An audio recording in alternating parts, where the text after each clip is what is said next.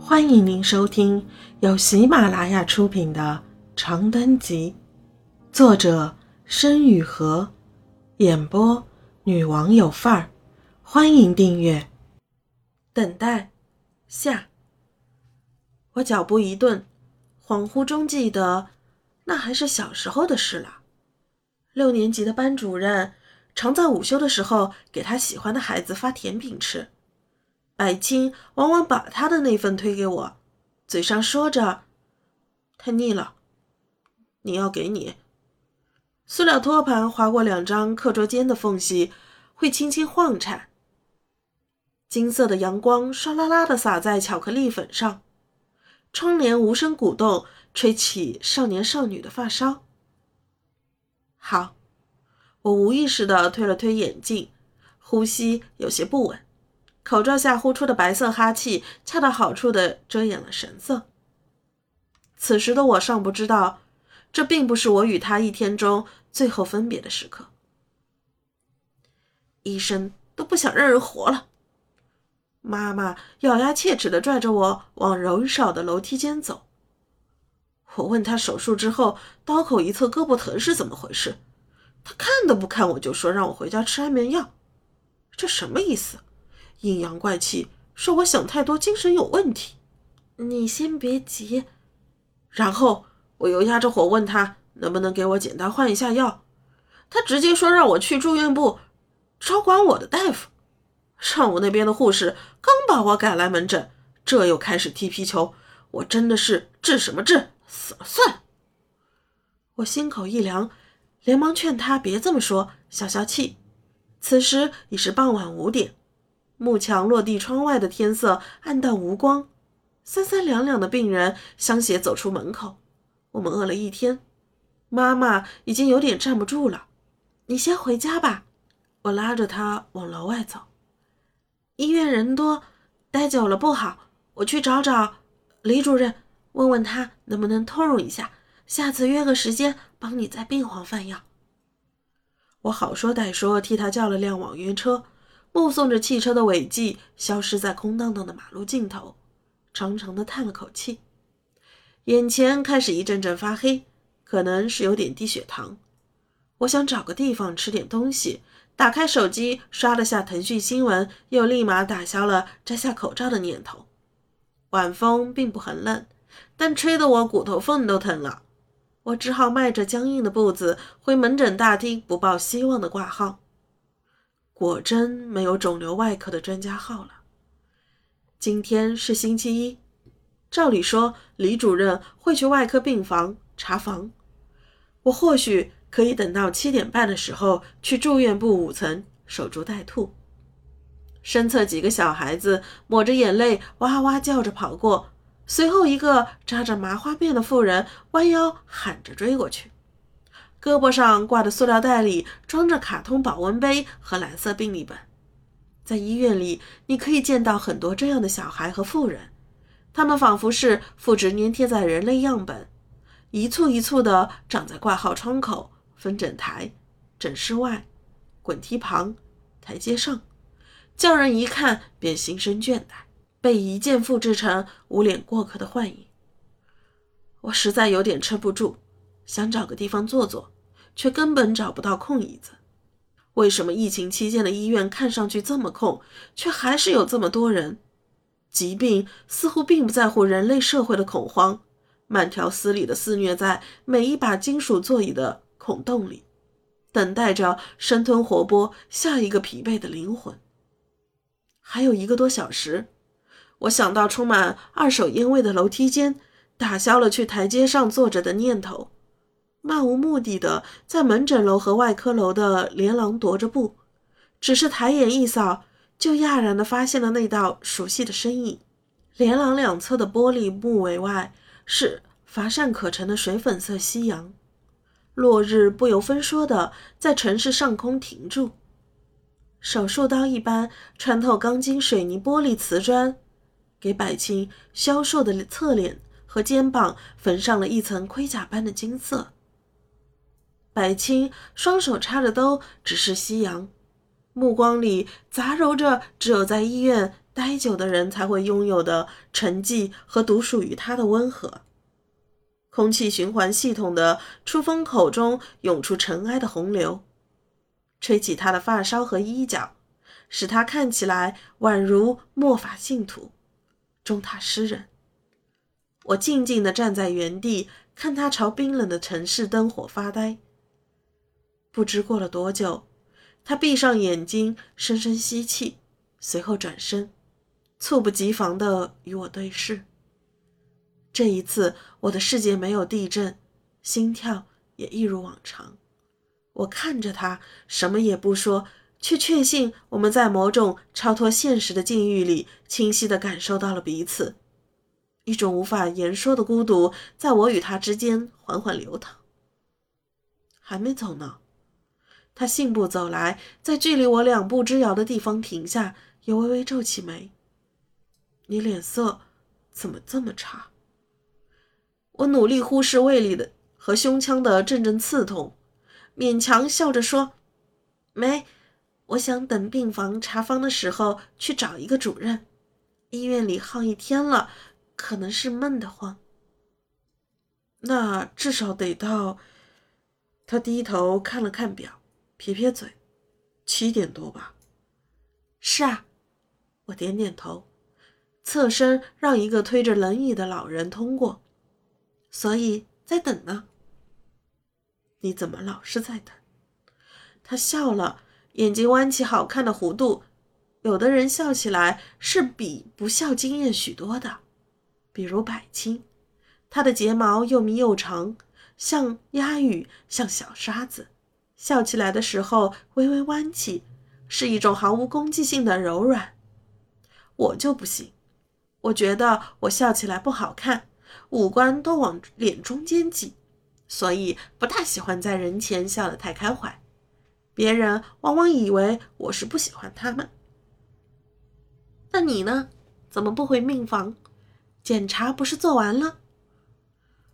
你不都说了吗？做完了，干嘛那么早回去？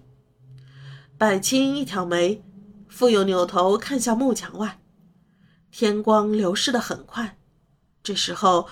墨团般的蓝已经悄无声息地将落日挤成地平线上薄薄的一层。那一线橙色孤绝地向世界尽头延展，仍然笼罩万千楼宇。坐那儿吧，再陪我会儿。他忽然一指连廊旁的踢脚台阶，那里原本放着的两棵发财树被搬走了，露出一块丑陋的空隙。我与他并肩坐下，由于空间狭窄，只能肩膀贴着肩膀，膝盖碰着膝盖。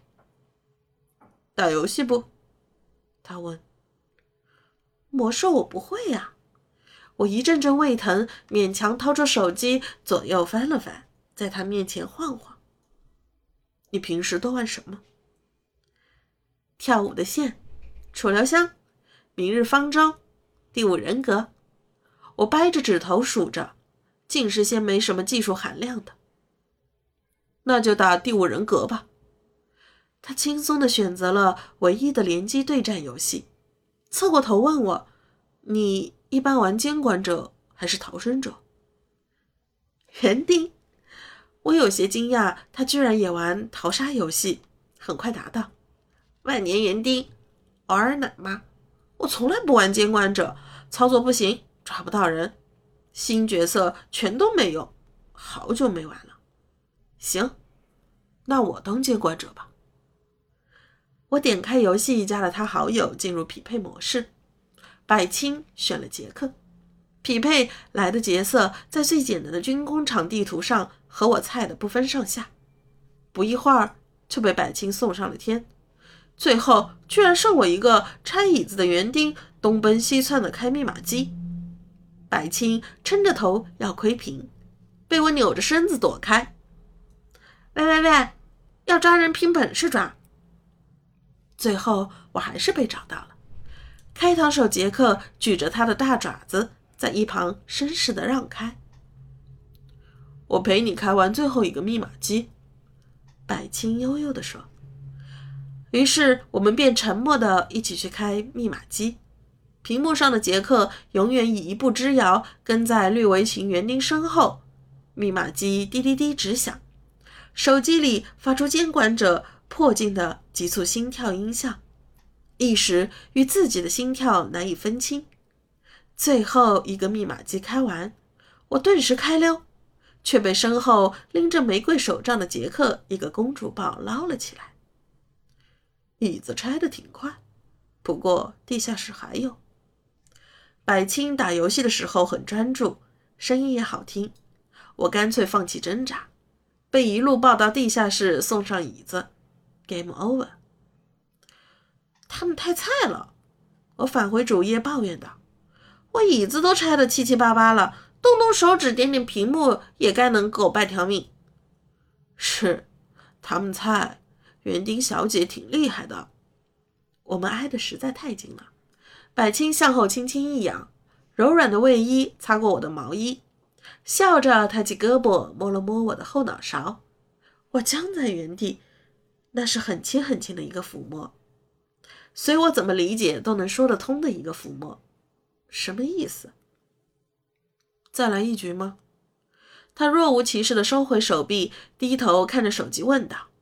我正处于宕机状态，刚要开口，就被一个电话震醒。是爸爸，我接通电话，怎么啦？听你妈说你一个人在医院呢，开什么玩笑？你去找主任，人家理你不？这都什么时候了？你妈不懂事，你也跟着不懂事，赶紧回家。可是，那他胳膊和换药的事怎么办？我微信跟李主任说了情况，换药，下次去三零七医院找人看看，你别管了。回家。电话在那一头挂断，我手握着手机，不知所措。微信家庭群发来几张截图，我僵硬的点开，是爸爸和李主任的聊天记录。术后正常现象，不用多想。李主任是这么说的。远处分诊台传来机械的电子报号声，面前轰隆隆划过的清洁车掀起一股浓烈的消毒水味。刺得我鼻腔发苦，眼眶发酸。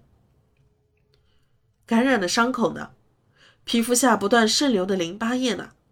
痛到半边身体僵硬，神经衰弱的失眠夜晚呢？也不用管吗？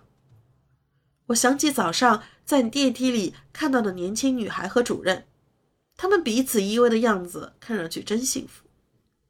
李主任也许不知道他的病人此刻正承受着怎样的心理和生理的双重折磨，而这些只需要一把剪刀、一块纱布、一些碘伏，还有主治医师的几句叮嘱和几张止痛药方就可以消弭。疾病的阴霾只会盘桓在小区里一单元二十三层九米之上的医生与他的情妇对此或许一无所知，或许并不在乎。我红着眼，狠狠地盯着脚尖，苍白的光晕在视野里像天使的翅膀和没完没了的白大褂一样飘来飘去。我什么都说不出来了。再来一局吗？百青扭着头看我，轻轻问。我艰难地抬头，忽然发现他的脖颈不知何时已漫上星星点点的粉红，连着呼吸都粗重而急促起来。百青过敏发作了，难受吗？我哑着嗓子问他。百青攥着卫衣的领口，摇摇头，又点点头。我看不见他口罩下的表情，却从他那发白的指节和镜片后的眼里瞧出一丝竭力压抑的痛苦。你呢？他问我。我很慢的摇头，一边摇头一边开口：“我好累，我好饿。”我好难受，我把头低下去，很长很长的呼吸着，把那一点不合时宜的泪意使劲憋回去。百青的手很凉，掌根贴到我的颈侧时还在微微颤抖着。他缓慢又郑重地将我靠到他肩上，一声不吭地摩挲我的肩膀。回家吧，他终于低声说：“你家人在等你呢。”夜色涌起。连廊里连空气都是静谧的，偶有匆匆脚步声从身前响起，又消失在余光的尽头。我抬起头与他对视，某种情绪准确地在彼此的目光中传达。我忍不住轻轻抱了他一下，隔着一层冰冷的电极片，我感受到他并不规律的心跳。好，回家。我说：“听众朋友，本集已播讲完毕，请订阅专辑，下集精彩继续。”